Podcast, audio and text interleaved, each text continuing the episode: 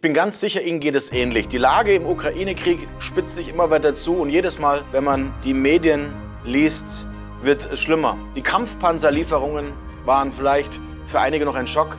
53 Prozent der Deutschen sollen sogar für diese Kampfpanzerlieferungen sein.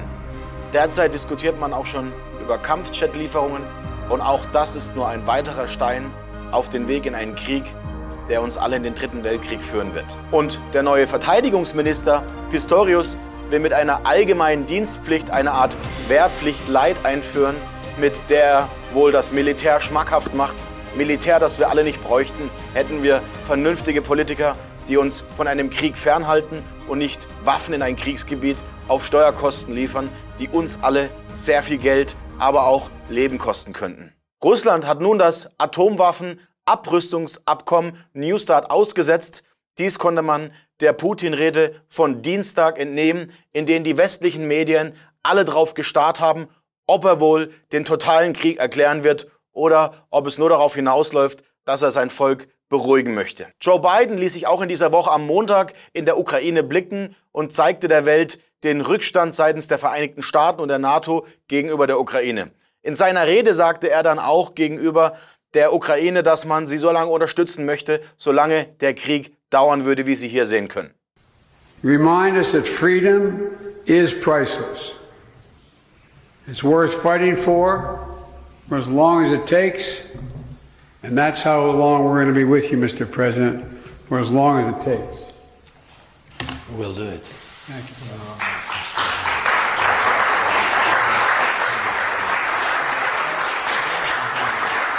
Wenn die Vereinigten Staaten die Ukraine also so lange unterstützen möchten, solange der Krieg dauert, bedeutet dies auch für uns, dass wir so lange in einen Krieg investieren, der so sinnlos ist wie nichts anderes. Die Bundesregierung dreht an der Eskalationsspirale, statt an Friedensverhandlungen zu arbeiten. Wir bilden mittlerweile ukrainische Soldaten auf deutschem Boden aus und das mit Leopard 2 Panzern. Ich frage mich an dieser Stelle, möchte man uns als deutsches Volk wirklich nun in den Abgrund führen oder gibt es noch einen Ausweg, den man vermeiden will? Einen Ausweg, an dem es bereits mehrere Lösungsansätze gab und an Friedensverhandlungen festzuhalten, die bereits mehrfach gescheitert sind, weil diverse Kräfte und Mächte nicht möchten, dass es zu diesem Frieden kommt. Nein, weil sie von diesem Krieg profitieren.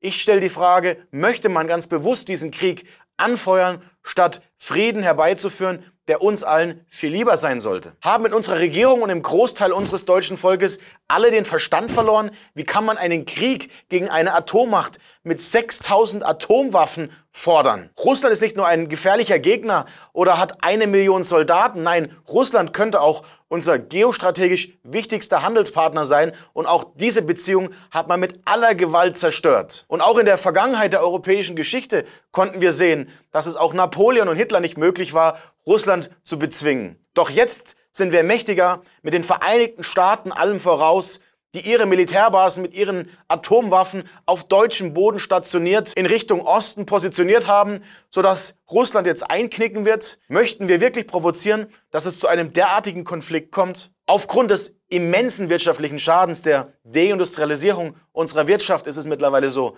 dass durch die Sanktionen, die die deutsche Politik gegen Russland verhangen hat, jeder Bürger auf seinen eigenen Schultern 2000 Euro bis zum Jahresende 2023 zu bezahlen hat.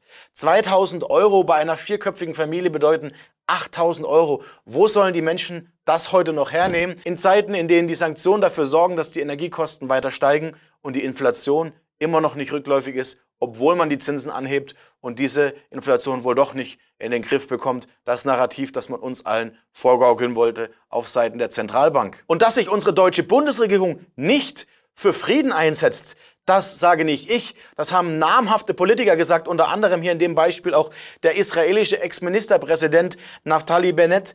Er ließ nämlich kürzlich in einem Interview die Bombe platzen und dort sagte er glasklar, bereits März 2022 hätten sich die Ukraine und Russland auf Waffenstillstand geeinigt, doch Großbritannien und die USA haben diesen Frieden verhindert. Es kommt noch besser. Bennett sagte nämlich, sie haben es blockiert und ich fand dass sie falsch lagen. Also andere Länder haben deutlich andere Blickwinkel auf unsere Kriegssituation als Deutsche. Wir sollten doch viel neutraler sein. Auch der Ex-Bundeswehrgeneral Harald Kujat berichtet dasselbe wie Bennett. Und Kujat sagte über die gescheiterte Friedensverhandlung Folgendes, was sie sich genau auf der Zunge zergehen lassen sollten. Russland hatte sich in den Istanbul-Verhandlungen offensichtlich dazu bereit erklärt, seine Streitkräfte auf den Stand vom 23. Februar zurückzuziehen, also vor Beginn des Angriffs auf die Ukraine. Die Ukraine hatte sich verpflichtet, auf eine NATO-Mitgliedschaft zu verzichten und keine Stationierung ausländischer Truppen oder militärischer Einrichtungen zuzulassen. Und auf Nachfrage des Interviewers von dem Ex-Bundeswehrgeneral Harald Kujat, warum es nicht zu diesem Vertrag kam, der Zehntausende Menschenleben gerettet hätte und die Zerstörung der Ukraine aufhalten hätte können, antwortete Kujat nach zuverlässigen Informationen, hat der damalige britische Premierminister Boris Johnson, Sie erinnern sich noch an den Doppelgänger von Donald Trump, am 9. April in Kiew interveniert und eine Unterzeichnung verhindert. Seine Begründung war, der Westen sei für ein Kriegsende nicht bereit. Und dass Boris Johnson genauso wenig wie der deutsche Bundeskanzler Olaf Scholz an dieser Front stehen wird und sein eigenes Leben riskiert, dürfte uns doch allen klar sein. Sie sehen, die Medien und noch viel weniger die Regierungen und die Politik setzen sich für Frieden ein. Im Gegenteil, man befeuert einen Krieg, einen Krieg, den es dringend braucht, um ein marodes Finanzsystem zu retten. Und das ist der einzige wahre Grund, warum es zu diesem Krieg heute kommt. Die deutsche Bundesregierung setzt sich nicht für den Frieden ein, den wir alle fordern sollten. Jeder einzelne von uns. Wir haben keinen Vorteil von diesem Krieg. Im Gegenteil, es gibt auf allen Enden nur Nachteile. Aus diesem Grund fordere ich sofortige Friedensverhandlungen seitens der Bundesregierung im Russland-Ukraine-Krieg, in dem wir übrigens mittlerweile aktiv involviert sind. Ich fordere sofortige Unterlassung der Waffenlieferungen und der Panzerlieferungen, die noch mehr Menschenleben kosten werden. Ich fordere jeden einzelnen Politiker in Deutschland dazu auf, stoppt diesen Krieg.